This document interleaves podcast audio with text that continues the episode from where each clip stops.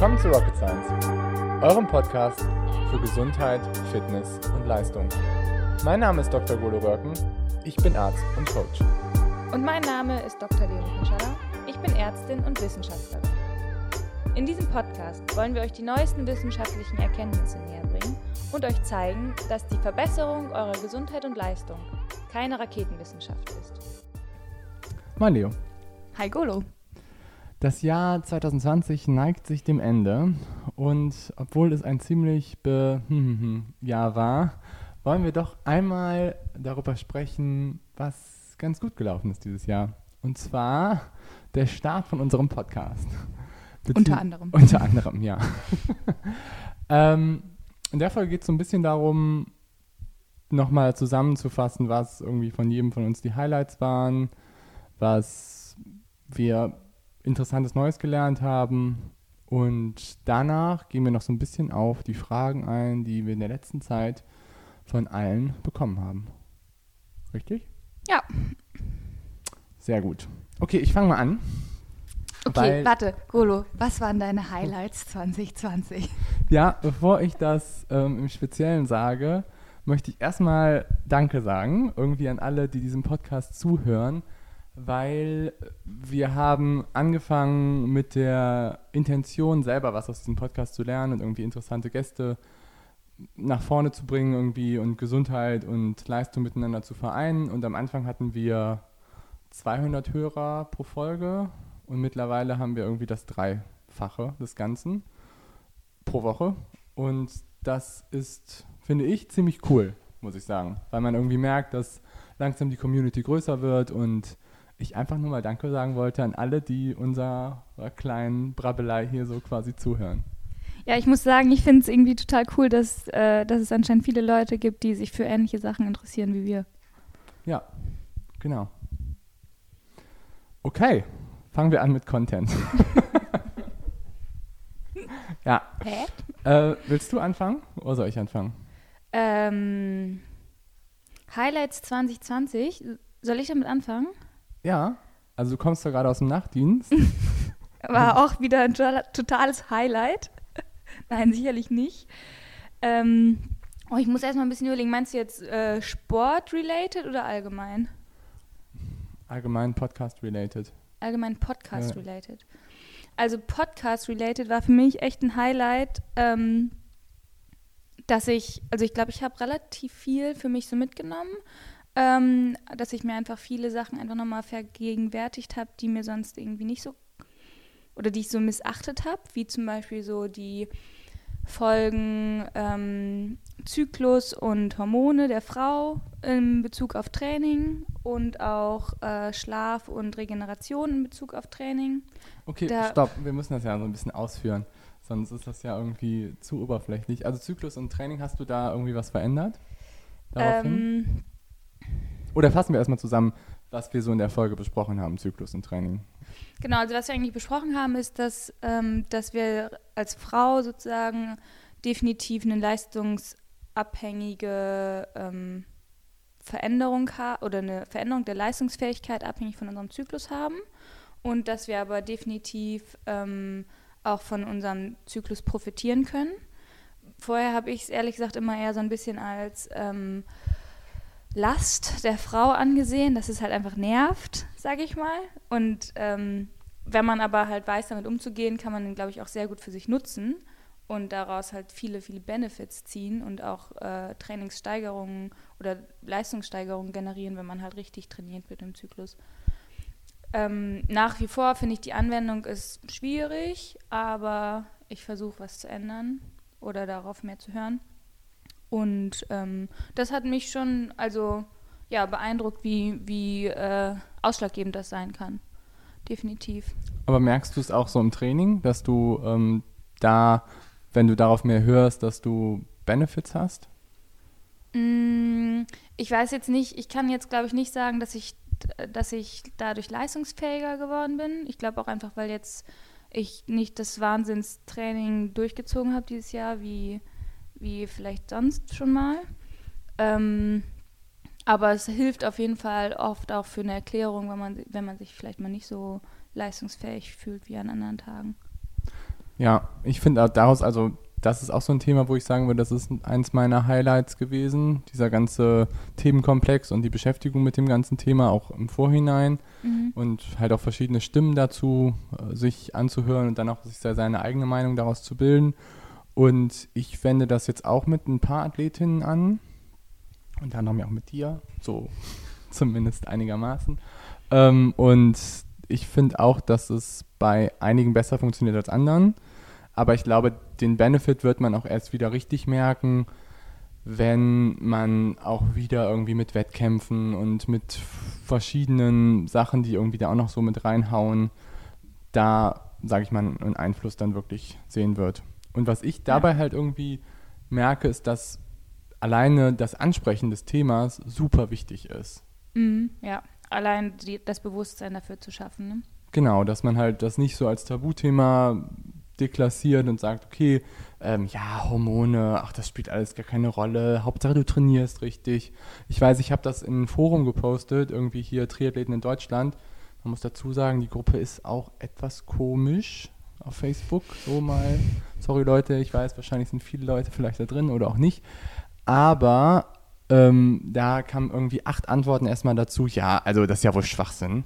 Man muss einfach mal richtig trainieren und nicht auf so einen esoterischen Mist hören. Echt? Ja, schon. Und das ist Und waren halt das dann Männer oder Frauen, die das geschrieben haben? Sowohl als auch. Also vor allen Dingen aber eher Frauen. Krass, okay. Ja. Ja gut, aber ich glaube, das ist halt so, es ist ja so ein bisschen Mind over Body, da, also dieses Statement, finde ich, dass halt die Frau sagt, äh, scheiß auf meinen Zyklus, ich bin immer leistungsfähig oder immer gleich leistungsfähig. Mhm. Ähm, klar, wir sind immer leistungsfähig, definitiv, aber in unterschiedlichem Potenzial, würde ich sagen. Und das muss man schon einfach anerkennen. Und vielleicht sehen das manche Frauen als Schwäche an, aber es ist definitiv keine. Ja, also das, was du sagst, finde ich halt total wichtig, dass man auch anerkennt, dass man vielleicht müde ist und vielleicht sich an dem Tag nicht so gut fühlt und dass es absolut sinnvoll ist, dann darauf zu hören und nicht ja. das wegzutrainieren und überzutrainieren. Mhm, ja, genau. Und ich glaube auch, also aus meiner Hinsicht ist, je älter man wird, desto wichtiger wird das. Also das habe ich auch schon mal gesagt, je älter man wird, desto mehr Zeit braucht man zum Regenerieren. Und äh, klar, dann spielt sowas auch eine viel größere Rolle, weil du halt irgendwie viel müder bist. Ja. Als, als, als früher. Genau. Also würde ich auch sagen, war ein Highlight 2020. Trackt euren Zyklus und beschäftigt euch so ein bisschen damit, was man da noch für Performance-Benefits und aber auch Gesundheits- genau, Benefits durch hat. Lest euch da auch gerne nochmal den, da hatten wir auch noch einen Beitrag auf dem Blog. Den kann man sich auch dazu ehrlich gesagt ganz gut durchlesen und halt irgendwie die Folge, das war irgendwie eine der mittleren, glaube ich. Aber dann kommen wir eigentlich direkt zum nächsten Thema, Regeneration, worüber wir auch echt viel gesprochen haben, mhm. eigentlich so im letzten halben Jahr. Da hatte ich eigentlich zwei Highlights, ähm, muss ich sagen. Also zum einen ähm, die Herzratenvariabilität, das wende ich jetzt seit ungefähr einem Jahr an. Also ich habe ja letztes Jahr im Dezember, glaube ich, angefangen damit, das regelmäßig zu messen. Ähm, und da muss ich sagen, das hat mir richtig oder es macht mir richtig viel Spaß irgendwo auch, weil es halt einfach objektiv dir morgens zeigt, wie, also, dass dein Körpergefühl irgendwie stimmt, wenn du mal müde bist. Oder wenn du dich gut fühlst, dann hast du auch die Bestätigung, dass du dich wirklich gut fühlst. also, weiß ich nicht, ich finde das total hilfreich und ähm, absolut lohnenswert, das zu machen, definitiv. Definition von Herzratenvariabilität für alle, die vielleicht die Folge nicht gehört haben? Die Definition ist sozusagen ähm, jetzt knapp äh, Definition nach Nachtdienst. also wenn du, wenn man sozusagen über einen bestimmten Zeitraum sich anguckt, wie sich die ähm, Abstände zwischen deinen einzelnen Herzschlägen äh, verändern und wie ähm, sozusagen, wie groß die Schwankungen sind, ist es praktisch ein Maß dafür, wie agil dein Körper auf äh, dein äh, Körper sich anpassen kann auf Belastung. Und wenn du halt gut regeneriert bist, dann kannst du dich halt gut anpassen. Und wenn du nicht so gut regeneriert bist, dann kannst du dich halt nicht so gut anpassen. Und dann solltest du vielleicht auch zum Beispiel an dem Tag kein hartes Training machen, weil du eigentlich schon müde bist. Mhm. Ja. Und also Herzratenvariabilität sagt so ein bisschen so einen Zustand unseres autonomen Nervensystems, wie das gerade irgendwie ja, vorbelastet ist. Ähm, haben wir eher eine sehr hohe Herzratenvariabilität, sind wir eher in so einem ja, parasympathischen Übertonus, also das heißt, dass wir eher so sehr erholt sind. Ähm, und das ist so der typische, typische Möglichkeit, um ein gutes Hit-Training zu machen.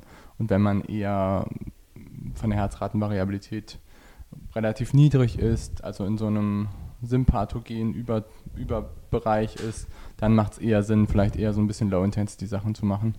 Und das ist sowohl wissenschaftlich echt gut erforscht, aber führt, wird auch immer mehr in die Praxis übernommen.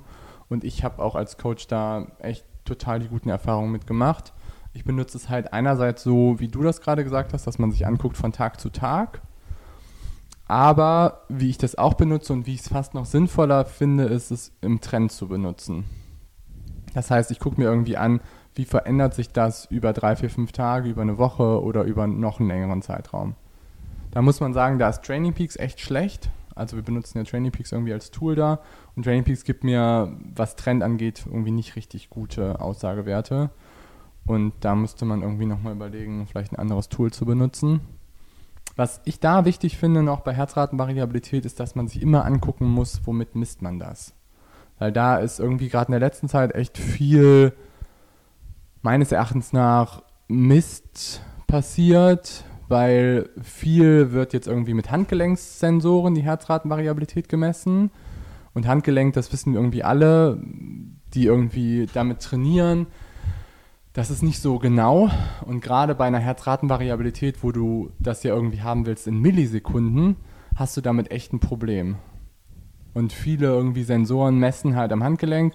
Und das andere ist, die messen halt irgendwann mitten in der Nacht. Und das ist auch nicht so eine gute Aussage, als wenn man es standardisiert immer an einer Zeit irgendwie festlegt. Ja, also da bin ich ganz bei dir. Das muss halt wirklich standardisiert sein, dass man wirklich jeden Tag gleich misst mit der gleichen sozusagen Methode und zum gleichen Zeitpunkt und mit der gleichen Ausgangssituation ähm, weil sonst kann man es halt nicht verwerten. Ja, finde ich auch. Das okay. ist schon wichtig. Ja.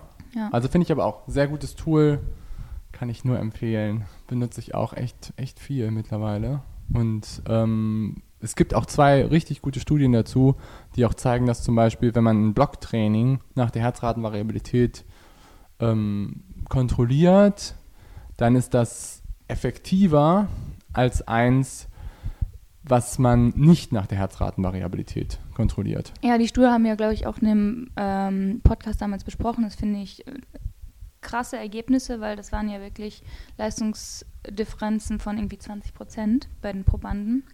Und das ist schon krass. Ja, was vor allen Dingen echt auffällig war, war, dass in der Herzratenvariabilitätsgruppe haben sich alle verbessert. Mhm. das finde ich immer so, also das ist dann auch wieder so in, zwischen den Studien, das ist voll selten, dass man was hat, wo sich wirklich mal alle verbessern und es keinen irgendwie gab, der, weiß ich nicht. Ähm, ausreißt. Ja, ausreißt. Außer die hatten eine hohe Dropout-Quote und haben alle, die irgendwie schlecht gewesen sind, einfach mal rausgeschmissen. Das glaube ich auch nicht. ja. Nee, finde ich auch. Das fand ich auch, war echt eine ziemliche Highlight-Folge.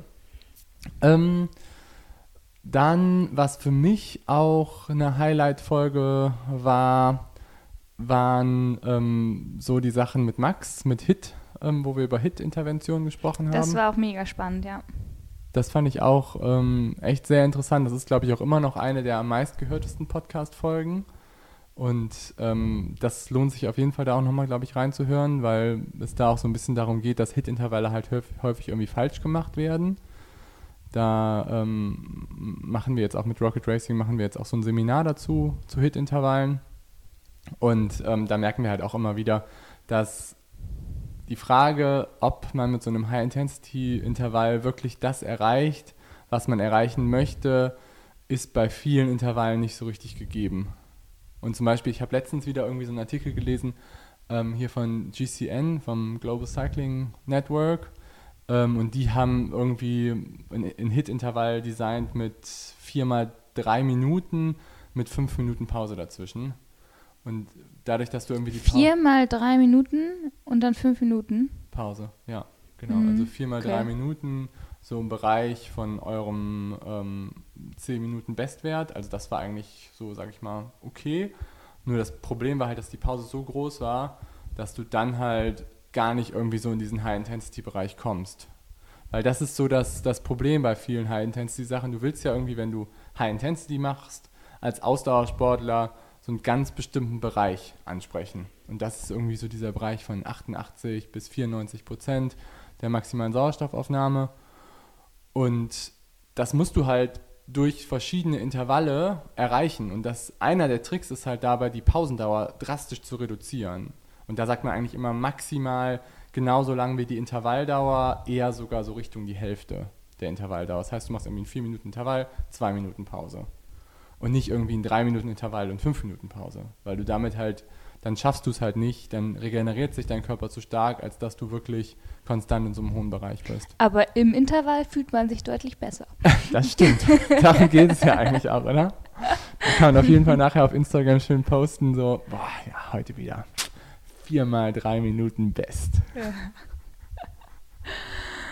Oh Mann. Ja. Nee, aber das fand ich war auch eine richtig interessante Folge und ähm, da habe ich persönlich auch nochmal ganz viel raus mitgenommen. Ähm, sozusagen für mein eigenes Training. Das fand ich richtig interessant. Fand ich auch richtig gut ähm, erklärt und zusammengefasst nochmal. Mhm. Cool.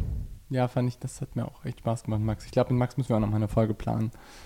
Das ähm, so für die Zukunft. Wir haben eh schon ganz gute Sachen für die Zukunft, aber ich glaube, da kommen wir nachher nochmal drauf zu sprechen. Ähm, was auch für mich natürlich dann irgendwie auch so Highlight-Folgen waren, waren die letzten, muss ich sagen. Mhm. Also, wir haben uns ja eigentlich auch vorgenommen, dass wir viel auch selber in dem Podcast lernen wollen. Das haben wir natürlich einerseits irgendwie gemacht mit der Vorbereitung auf die Folgen. ja, ja, teilweise auch nicht Vorbereitung der Folgen. Aber andererseits geht es natürlich darum, auch interessante Gäste einzuladen. Und ich finde, da hatten wir mit ähm, Professor Brüggemann auf, jemand, jemand, auf jeden Fall jemanden, der sowohl wissenschaftlich als auch praktisch halt irgendwie ja, eine Referenz ist. Ja. Und das war halt ein super cooler Beitrag. Ja, das fand ich, hat richtig Spaß gemacht. Ähm, so diese Mechanik und diese ganzen Überlegungen hinter ähm, Schuhentwicklung ähm, und Geschwindigkeit und Sport und was alles dabei so dazu zählt, ähm, aufgedröselt zu bekommen und darüber zu reden. Das fand ich total spannend und er hat es auch wirklich richtig anschaulich gemacht, fand ich. Und es hat mir ehrlich gesagt total viel Spaß gemacht, ihm zuzuhören und äh, darüber zu reden. Das fand ich auch echt cool. Hast du daraufhin irgendwas geändert? also, ähm, er hat ja auch von seinen eigenen Schuhen und der Überlegung dahinter äh, gesprochen. Ich möchte sie immer noch ausprobieren. Habe ich immer noch nicht, aber das werde ich. Also, das klang echt so, also, es hat mich voll überzeugt. aber da, äh, da wir diese Folge halt einen Tag vor Lockdown-Beginn aufgenommen haben. Also, nochmal, wir werden nicht von True Motion gesponsert, Leute. Ja, ähm, habe ich diese Schuhe noch nicht laufen können. Nee, aber wir kriegen wohl ein paar gesendet, irgendwie. Also wir werden sie bald mal ausprobieren. Das war nämlich auch eine Frage von nachher der Question and Answer. Aber ich habe ganz schön viel verändert. Was denn? Also ich habe echt viele Laufschuhe rausgeschmissen. So aus meinem gesamten Programm. Und ähm, generell ein Highlight aus 2020 für mich persönlich war, dass ich irgendwie wieder laufen kann, weil ehrlich gesagt konnte ich eigentlich seit Mitte 2019 nicht mehr richtig gut laufen. Oder zumindest nicht ohne Schmerzen. Da muss man dazu sagen, das lag jetzt nicht nur an den Schuhen, glaube ich, sondern es lag auch speziell an einem extremen Bahntraining, oder? Ja, es gab, ah ja, du meinst diese eine Session, die diese super hart war mit tausend verschiedenen Intervallen hintereinander weg, oder was meinst du? Ja, mit, mit Ben zusammen. Mit Ben zusammen? Mit Benny oder mit Ben? Ben Bay? Hey Ben, ich hoffe, du hörst zu. Nein, mit Band, auf, das war noch auf der Ach, mit Band. Ja, ja, ja doch, ich weiß, was du meinst. Ja, ja, richtig. Ich glaube, da sind wir, da haben wir immer kombiniert sechs Minuten Schwelle und dann mit so 400 Meter schnell dazwischen, oder? Irgendwie sowas war das, ja. Auf jeden Fall habt ihr beide euch einfach hart geschreddet. Und ich weiß, dass du danach erstmal nicht mehr gelaufen bist. Ja, ich erinnere mich. Also nochmal, um dazu zu sagen, Bent ist ein sehr guter Läufer und mit Bent verabrede ich mich zum Laufen, wenn ich weiß, dass es wehtun wird und dass man vielleicht über seine Schmerzgrenze hinausgehen muss, manchmal. Und bisher hat das ja auch immer gut funktioniert. Aber da war ich vielleicht noch ein bisschen jünger, wie gesagt. ja, man wird ja älter, muss ein bisschen aufpassen auf seine Knochen. Ähm, und zu dem, was du gerade gesagt hast, das war Mitte 2019 und ich hatte vorher aber schon so leichte Probleme mit Okay. den Adduktoren. Also ich hatte vorher schon so das Gefühl, dass ich manchmal so, ja, ähm, inneres Schambein hat das irgendwie so reingezogen und war unangenehm und ich hatte sowas noch nie zuvor. Mhm. Also das war komplett neu für mich, dass ich irgendwie da Probleme hatte und eigentlich bin ich relativ sensibel, was ähm, Schmerzen und Laufen und sowas angeht und passt da schon relativ gut auf. Außer dann mit der Session mit Band. Ähm, aber nichtsdestotrotz, ich glaube, mein Gain ist doch ein bisschen hoch. Ähm, nichtsdestotrotz war das dann so eine Session, wie gesagt, mit irgendwie so sechs Minuten Schwellenintervallen, dazwischen irgendwie immer noch so Knallgas-Session, wo man dann mal so all out gegangen ist. Und das hat das auf jeden Fall dann getriggert. Dann, ähm, dass man dann halt echt Probleme hatte. Dann konnte ich zwei Wochen, glaube ich, erstmal gar nicht laufen. Mhm, irgendwie so. Ja. Ja. Und dann habe ich gedacht, ich hätte einen Leistenbruch. Stimmt. Weißt du? Ja. Ja. Das haben wir ja noch kontrolliert. War auch irgendwie was, so halb. Aber ich habe wahrscheinlich eher so eine weiche Leiste. Bin vielleicht dafür auch so ein bisschen vordisponiert, weiß ich nicht. Aber ich habe das schon stark auf die Laufschuhe geschoben. Und das heißt, du hast jetzt nach dem Podcast mehrere Laufschuhe aussortiert? Ich hab, bin einerseits auf alte Laufschuhe habe ich zurückgegriffen, die ich halt noch hatte, die aber noch nicht abgelaufen waren oder sonst was. Ähm, und ich habe mir zwei Paar neue gekauft und habe alle mit einer sehr steifen Sohle erstmal komplett rausgeschmissen und die eine hohe Sprengung hatten. Ganz besonders zwei Modelle von einem namhaften Hersteller.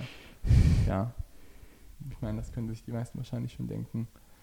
Ja, aber ich finde einfach äh, super wichtig, das halt auch so zu thematisieren, weil nur weil etwas schneller macht, heißt es halt nicht, dass es gut für dich ist und vor allen Dingen nicht fürs Training gut ist. Ja, ja, definitiv.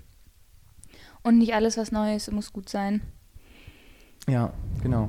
Ich habe jetzt auf der anderen Seite auch wieder Leute, die ich halt auch von den sehr steifen Sohlen wieder runtergebracht habe, die aber jetzt auch ein bisschen Überlastungsprobleme kriegen oder haben. Ähm, wahrscheinlich auch, weil sie sich ihren Laufstil und ihre ganze Fußmuskulatur einfach auch schon daran gewöhnt hat. Mhm. Ähm, und da muss man halt auch dann aufpassen und das langsam wieder aufbauen vom ganzen Fußgewölbe her, dass das halt wieder dahin kommt, wo es vielleicht mal war. Ja. Aber ich finde so der krasseste Unterschied ist, was du halt für, wie du den Boden fühlst, wieder. Wenn du halt zurückgehst auf, auf einfach sehr neutrale Laufschuhe, die nicht so hoch gedämpft sind, die halt irgendwie auch eine geringere Sprengung haben. Das ist ein ganz anderes Gefühl zu laufen. Voll. Ich er erinnere mich an das erste Mal, dass ich ähm, so einen besagten anderen Laufschuh gelaufen bin und dachte, das fühlt sich ganz, ganz komisch an und irgendwie falsch. Und dann hat man sich dran gewöhnt und wenn man jetzt wieder halt Schuhe läuft, die man vorher gelaufen ist, dann ist es, ich kann es gar nicht beschreiben, es fühlt sich nicht nackt an, es fühlt sich irgendwie holprig an, weil die Bewegung anders geworden ist. Ja, total. Und ich finde halt auch die, also wahrscheinlich auch wegen der Biomechanik, weil du dann einfach so holprig, Biomechanik einfach holprig geworden ist. Ja. Ne? Ja. Und was ich ganz krass finde, ist, ich habe halt auch so ein paar Metrics benutzt, so vom Laufen her. Und ich habe dann mal spaßeshalber auch nochmal irgendwie einen von den alten angezogen, oder beziehungsweise nicht einen von den alten, sondern einen von den hochgedämpften mit, ähm, mit einer relativ steifen Sohle und habe den dann verglichen, zwei Tage später mit einem so einem neutralen Laufschuh. Und meine Schrittfrequenz war viel höher mit dem neutralen als mit dem, ähm, als mit dem sehr steifen. Echt? Oh, Hat- interessant. Ja, hatte ich das Gefühl. Dabei läufst du ja eigentlich eh mit einer sehr hohen Schrittfrequenz. Ja, bei Intervallen schon. Ja, also, ja. Sagen wir mal so, du läufst eher mit einer niedrigeren. Hä? Hä? Kenne ich noch zwei. ja, nee, das fand ich auch. Das war auf jeden Fall ein sehr cooler, cooler Podcast. Und dann auch die Sache mit Benny, wo wir dann nochmal so über die Lauftechnik gesprochen haben. Fand ich echt gut. Ja, es hat auch Spaß gemacht. Ja, Ich habe noch ein Highlight. Ähm, also jetzt war ja gerade Weihnachten, ich war über die Feiertage zu Hause. Ähm, und dann hat meine Mutter ähm, sich einen Podcast von uns angehört zum Thema Schlaf. Und dann ist sie tatsächlich danach zu mir gekommen. Leonie, du musst mehr schlafen.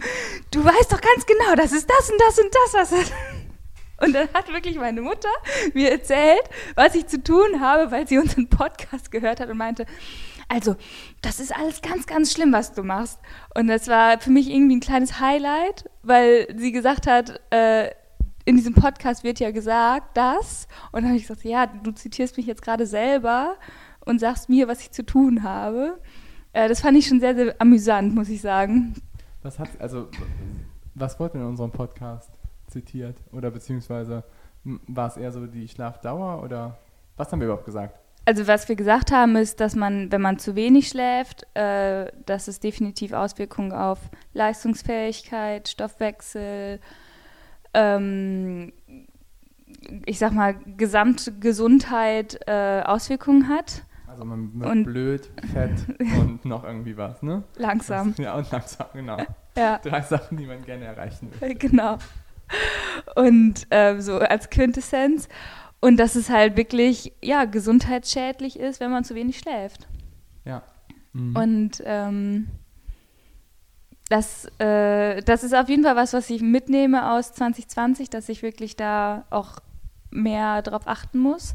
Und wie viel hast du so die letzten drei Tage geschlafen? Ähm, also sagen wir mal, ich Erzähl doch mal die letzten drei Tage. Wie war denn das so?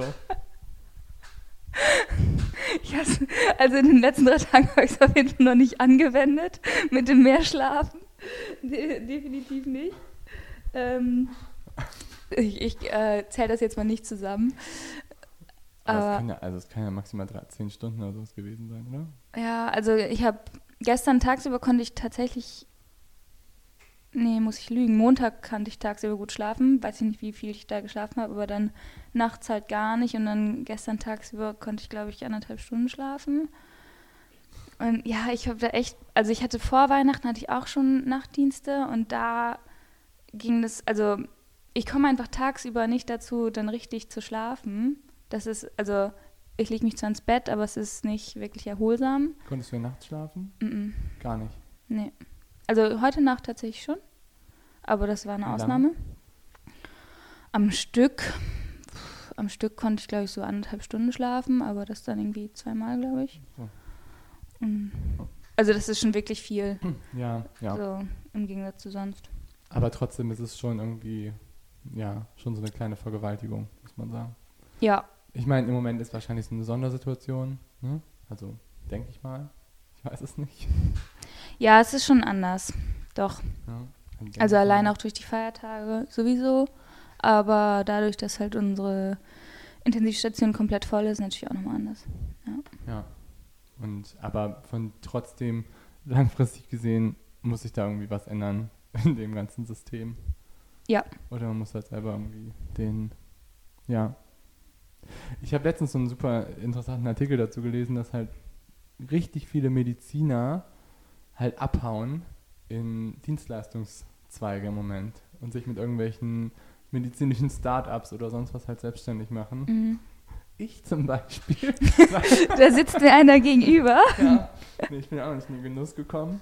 Aber ich will auch noch eine medizinische Karriere eigentlich machen. Aber ähm, nichtsdestotrotz glaube ich, dass sich das entweder jetzt ändert oder es kommt einfach keiner mehr nach. Also ich glaube, dann fehlt einfach die Substanz. Das Problem ist halt, also das merke ich ja auch bei mir selber und auch bei meinen Kollegen, wenn du halt Berufsanfänger bist, dann tun dir diese Nachtdienste nicht weh.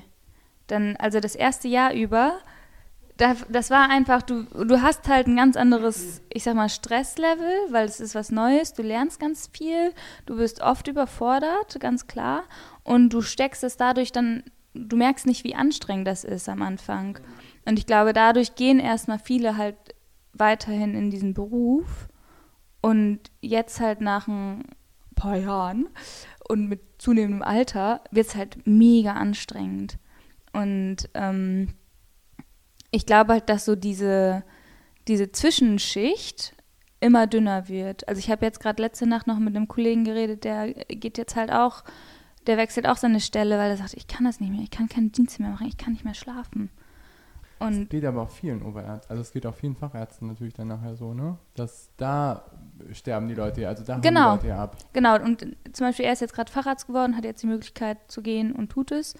Und ähm, ich glaube, das ist halt so die Schicht, die sich ausdünnen wird. Wenn du dann erstmal Oberarzt bist oder Oberärztin, dann. Ähm, kommen noch Kinder dazu? ja, ich ja. glaube schon, ne? Dann kommen noch Kinder dazu. Dann brüllen die auch noch nachts. Ja. Dann kannst du da auch nicht schlafen. Ich meine, wir sind einfach keine Maschinen. Und selbst eine Maschine geht dann kaputt.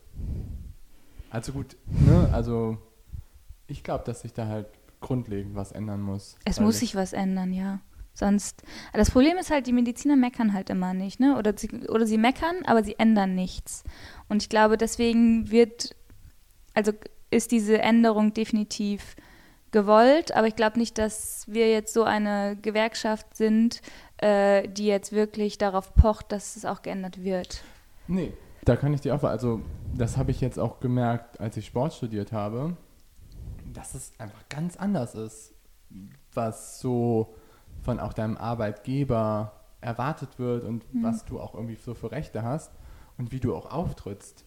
Und ich finde auch Mediziner ist halt immer noch so ein bisschen so eine Sekte, mhm. die sich halt eigentlich direkt, die haben, kommen aus der Schule, dann da kennen sie irgendwie auch meistens lernen, ne, fürs Abi, gut lernen, muss ja guten NC haben, für ähm, das Medizinstudium, da klöpperst du schon richtig rein, dann kommst du irgendwie Medizin rein, dann bist du nur in dieser Institution. Meistens ist die unabhängig von der Uni. Es ist ja nicht so, dass du dann irgendwie mit anderen mit anderen irgendwie Wissenschaftlern viel zu tun hast, sondern du hast halt nur mit diesen Medizinern zu tun. Du hängst halt nur im Uniklinikum, ne? Ja. Du, du lernst direkt, dass irgendwie der Chefarzt der Gott ist. ja. So ungefähr, ja. mit den goldenen Knöpfen. ja, genau. Und dann glaube ich, dass du dadurch, dass du halt irgendwie in diesem System drin bist, dass du da halt nie richtig ausbrichst. Und dann kommst du halt als Assistenzarzt, als kleinstes Licht der ganzen Klinik ähm, erstmal in dein Krankenhaus. Du bist total froher, frohen Mutes und spätestens nach einem halben Jahr bist du so desillusioniert, dass du eigentlich ja nur noch schlafen willst. Nur noch schlafen möchtest, ja. Ja, aber das Problem ist halt wirklich, dass wir nichts anderes kennengelernt haben. Und wenn man dann halt mal mit irgendwie Freunden, Bekannten spricht, die was anderes machen, dann ist man immer vollkommen, oder ich bin es zumindest immer vollkommen erstaunt, was man eigentlich so, ich sag mal, arbeitstechnisch für Rechte hat und was eigentlich so normal ist. Und wir sagen da einfach gar nichts. Also zum Beispiel äh, März 2020, irgendwie die erste E-Mail, die vom, von der Ärztekammer war, ähm, kam, war, ähm, hiermit ist das Arbeitszeitschutzgesetz äh, auf unbestimmte Zeit ausgesetzt. Da hat keiner gemeutert. Das war einfach so. Und alle sagen so, ja klar, ich gebe meinen Urlaub ab, ich bin jetzt hier. Und also ich meine, ich eingeschlossen. Meinst du jetzt, war das mit Corona oder war ja, das? Ja, ja, ja, ja, das war aufgrund der Corona-Situation. Und es ist halt bislang nicht wieder in Kraft getreten. Und es wird halt einfach geduldet. Ja. Was ich da auch noch denke, bevor das, also es gibt ja noch den Opt-out-Vertrag oder Opt-in. Hm, ja, aber das ist ja sowieso Standard. Ja, aber das ist schon die, das größte Asozial-Ding direkt am Anfang. Erzähl doch mal, was ein Opt-out-Vertrag ist. Naja, also das heißt halt, ähm, du kriegst deinen, du kriegst deinen Arbeitsvertrag und dann steht da so, ähm, also ihre Wochenstundenzahl, also Montag bis Freitag sind 48 Stunden, ähm, mit Diensten 64 Stunden. Ähm, und wenn es mal arbeitszeittechnisch nicht anders Möglichkeit ist, dann ist es sozusagen auch möglich, dass man dann mal darüber geht. Und das musst du zusätzlich zu deinem Vertrag unterschreiben, sonst ist dein Vertrag nicht gültig.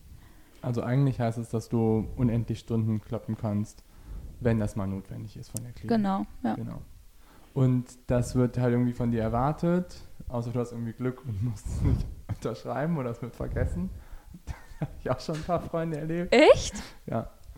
Ähm, ja, aber letzt, letztendlich, selbst wenn du es nicht unterschreibst, du wirst ja trotzdem so geplant. Ja, aber rechtlich gesehen ist das ein Riesending. weil wenn du diesen Opt-out-Vertrag, ich weiß nicht, vielleicht haben wir auch ein paar ähm, Rechtswissenschaftler bei unserem Podcast, die mich jetzt berichtigen können, aber letztendlich, wenn du dann über diese Arbeitszeit bist, dauerhaft, ähm, und du hast diesen Vertrag nicht unterschrieben, dann und dir passiert was, also du machst irgendwie einen blöden Fehler, dann hast, bist du rechtlich gesehen viel besser aufgestellt, als wenn du den unterschrieben hast und gesagt Mhm. hast, ich kann das, kein Problem, so ungefähr. Mhm. Weil du natürlich irgendwie dann noch die Klinik dafür verantwortlich machen kannst, dass du dauerhaft nicht 40 Stunden gearbeitet hast, sondern 65 in der Woche. Und, Mhm. das, ist- und dann, das halt dann so ein Problem ist. Ne?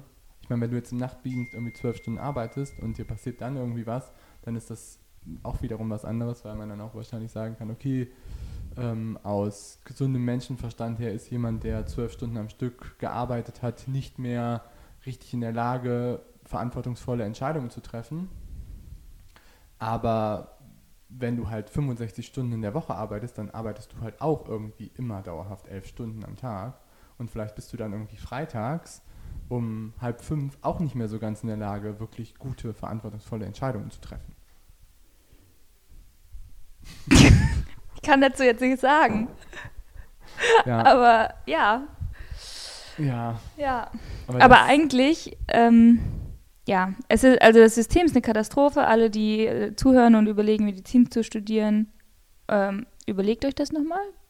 Es ist theoretisch cool, aber irgendwie auch nicht so cool. Ähm, Ja. Aber das ist sozusagen, also Dienstplanung war sicherlich kein Highlight 2020. Ähm, aber wir können ja vielleicht nochmal kurz sagen, äh, hast du noch ein Highlight, was du teilen möchtest? Ähm, ja, also ich möchte das noch kurz abschließen, weil das ist für mich auch irgendwie, ich finde das ist echt irgendwie ein mega interessantes Thema. Und ähm, ich finde es halt so schade, weil der Beruf an sich voll cool ist. Weil man einfach so viel Cooles dabei erlebt und das halt irgendwie ist trotzdem nicht rechtfertigt, dass es halt dieses System so ist, wie es halt irgendwie da ist. Gebe ich dir vollkommen recht. Trotzdem kann man auch Medizin studieren und kann danach auch was ganz anderes machen. Einfach nur, weil man die Grundlagen erwirbt, um den menschlichen Körper halt total gut kennenzulernen. Und das hast du in wenig anderen Studien so fundamental wie in Medizinstudien, finde ich persönlich. Das stimmt. Das stimmt. Wir haben halt irgendwie, glaube ich, vom Körper sozusagen viele Kreuzverbindungen kennengelernt, die man jetzt zum Beispiel, ich sag mal, im Bio- oder Molecular Life Science Studien oder was nicht kennenlernt. Und das ist halt mega interessant. Ja, genau. Ähm, sonst ein Highlight 2020 vom Podcast her war für mich, dass wir es jede Woche gemacht haben, glaube ich. Also das war für mich so, persönlich habe ich mich immer sehr auf den Podcast gefreut. Ja, kann ich auch nur bestätigen. Ich auch, definitiv. Ich bin auch immer, habe ich mich drauf gefreut und bin auch immer irgendwie dann wieder weggefahren und dachte, so, cool, es hat Spaß gemacht. Und äh, ich, also es hat echt, ja, war immer so ein, so ein Wochen, kleines Wochenhighlight. Ja, total. Und dass wir auch manchmal abgeschweift sind mit den Themen, haben wir jetzt auch irgendwie erfahren, dass die meisten Tun gerne wir gerade schon wieder. die meisten gerne noch mehr Abschweifungen hören würden und Sachen aus vielleicht Persönlichkeiten ähm, und unserem persönlichen Leben. Aber wir schaffen die Fragen heute leider nicht mehr. Die holen wir nach. Die müssen wir nachholen. Die holen wir nach. Was leider doch gerade auch was Wichtiges dazwischen gekommen ist. Upsi. Na gut, dann kann ich jetzt schlafen gehen. Ja, aber ist doch eigentlich so ganz gut, ne? Ja. Okay, Leute. Na gut. Also in diesem Sinne, Vielen Dank für die Treue. Vielen Dank für 27 Folgen. Immer ein halbes Jahr. ja. Und wir probieren für nächstes Jahr noch sehr viel mehr Gäste an den Start zu holen. Und wir wollen aber auch euch ein bisschen mehr mit einbinden. Das heißt, wenn ihr Fragen habt für den Podcast oder Sachen habt, die ihr irgendwie super interessant findet, dann findet ihr jetzt bei uns auf der Homepage so ein neues Formular, also bei rocketracing.com, wo ihr Fragen zu unserem Podcast stellen könnt. Und wir würden uns mega freuen, wenn wir da noch ein bisschen mehr Input von euch bekommen. Und ja, wir hoffen, euch macht es weiterhin Spaß. Bis bald. Macht's gut. Guten Rutsch. Bye bye. Genau, guten Rutsch. Bye bye.